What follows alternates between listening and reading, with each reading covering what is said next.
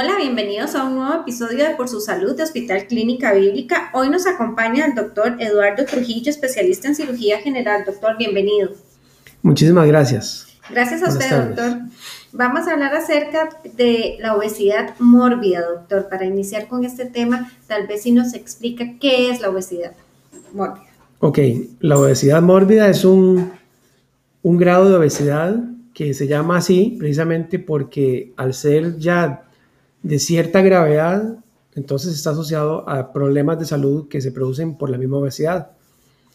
Hay grados de sobrepeso, ¿ok? Y en general, para efectos prácticos, digamos que el sobrepeso y la obesidad se miden en términos de algo que se llama el índice de masa corporal, que es una relación entre la talla y eh, la masa, eh, perdón, el, el peso. Entonces, como se calcula es el peso dividido entre la talla en metros al cuadrado. Esto, perdón, doctor, eso sí varía o depende mucho del tipo de persona, si es hombre, si es mujer, de la estatura y demás. En general se utiliza mucho para, se utiliza igual para hombres y para mujeres. No es el parámetro más exacto que hay, en el, eh, pero sí es el más práctico y definitivamente es, digamos que bastante, eh, sobre todo que es fácil de calcular y, y, y sí da una idea bastante general de, del sobrepeso, la obesidad, todo.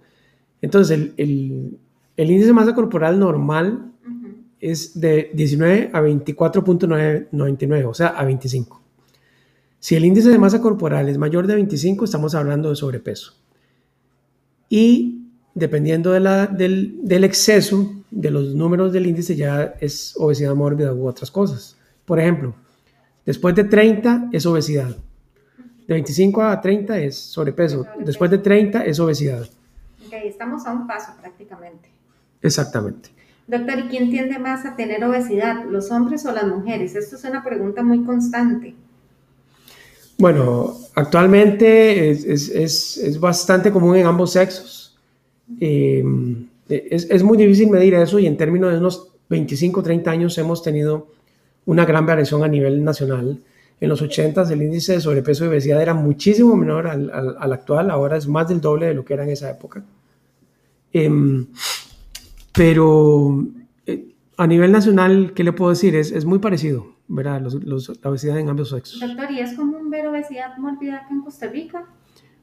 Es bastante común, cada vez es más común, es algo casi que ya eh, mundial y tiene mucho que ver con las, con las costumbres de los, de los hábitos alimentarios, sobre todo más en, en Occidente, ¿verdad?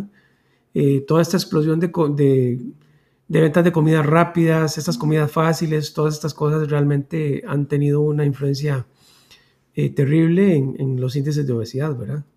Doctor, además de esto, ¿qué más puede causar la obesidad? Usted nos menciona ahorita que las comidas rápidas, comida chatarra y todo lo demás, ¿hay alguna patología que también eh, se pueda ver afectado? Hay algunas enfermedades de tipo endocrinológico que pueden eventualmente causar obesidad o algunos tratamientos uh -huh. crónicos de algunos medicamentos que pueden contribuir a la obesidad o algunas patologías tipo eh, de la tiroides y otras cosas que pueden facilitar. Sin embargo, eso es lo mínimo, ¿verdad? Esos son los, los casos más, o sea, realmente poco frecuentes. Si están bien tratados, entonces no hay el por qué tenga que subir una persona. Exactamente.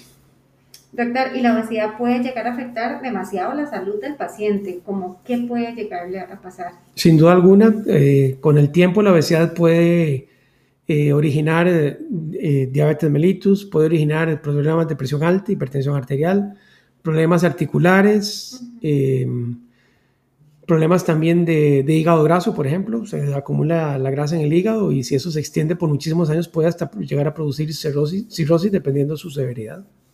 Esto quiere decir entonces que la obesidad puede acortar la esperanza de vida de cualquier persona. Definitivamente. La obesidad tiene un impacto, un impacto directo en la disminución de la esperanza de vida de hecho. Doctor, ¿y la obesidad puede tener un riesgo para, o sea, o se puede tener riesgo a tender a tener cáncer? La obesidad puede estar asociada al, al, aumento de la frecuencia en algunos tipos de cáncer, ¿verdad? En varios tipos de cáncer, tal vez uno de los más frecuentes es el cáncer de mama, que está asociado a, a la obesidad, ¿verdad? Claro, y, y dígame una cosa, doctor, ¿la obesidad te afecta la vida sexual también? Porque eso es una pregunta muy frecuente. Independientemente entonces si sean hombres o mujeres, esto puede llegar a afectar la vida de pareja.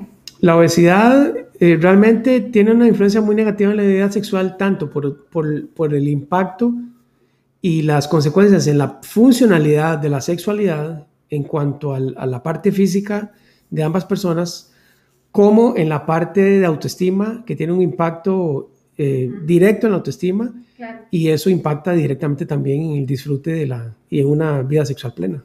Claro, doctor, para ir finalizando, ¿se puede curar la obesidad? ¿Hay alguna manera de cómo, no evitarla, sino curarla una vez que se tenga? Se puede curar la obesidad. Hay algunos tratamientos médicos eh, que pueden tener algún impacto a nivel de la obesidad.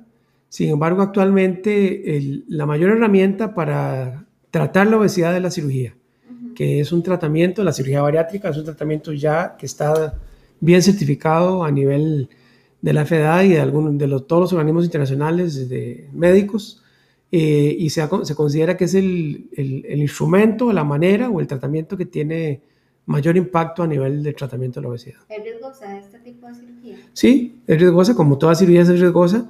Sin embargo, a pesar de que, de, de que es una cirugía que no es pequeña, tampoco es eh, de la cirugía más grande, sin embargo, claro que es una cirugía eh, compleja, ¿verdad? En, su base es la reducción del estómago y también en algunos casos la, digamos, la, el bypaseo o el brincarse una parte del, del, tubo digestivo, que eso induce también mala absorción. Pero a pesar de eso, ya hay una experiencia a nivel mundial de alrededor de 25 o 30 años uh -huh. en que la laparoscopía realmente ha tenido un impacto eh, buenísimo uh -huh. para realizarla y actualmente las complicaciones por esta cirugía son eh, mucho menores que hace muchos años y la, y la mortalidad en grandes centros y en gente experimentada eh, ronda menos del 1%.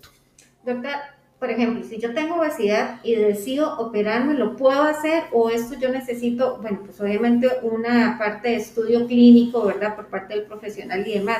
¿Todas las personas que tienen obesidad pueden operarse? No todas las personas que tienen obesidad. Okay, Hay diferentes grados.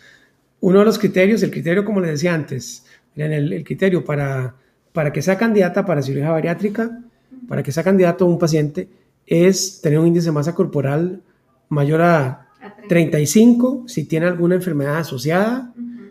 o mayor a 40 si no tiene enfermedad asociada. Eso tampoco son números absolutos. Uh -huh. De pronto hay alguien que tiene 36, 37 de índice de masa corporal y es por lo demás sano. Pero definitivamente probablemente es, es, un paciente que es candidato para la cirugía bariátrica, ¿verdad? Claro, no puede perder la esperanza entonces. Sí, sí, no. Doctor, recomendaciones generales. ¿Cómo podemos evitar entonces la obesidad para ir finalizando? Ok, recomendaciones generales. La alimentación es una, definitivamente. Tratar de, de comer sano, cambiar los hábitos alimentarios, tomar, tomar mucho líquido, mucha agua, comer muchas frutas, disminuir el consumo de harina, de comidas rápidas, de grasas.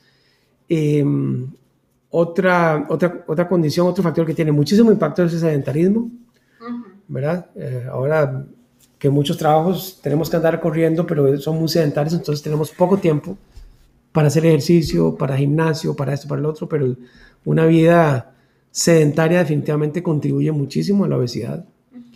Y básicamente eso, y la comida saludable, y evitar, sí, las, las comidas rápidas. ¿verdad? Doctor, le agradecemos mucho la participación.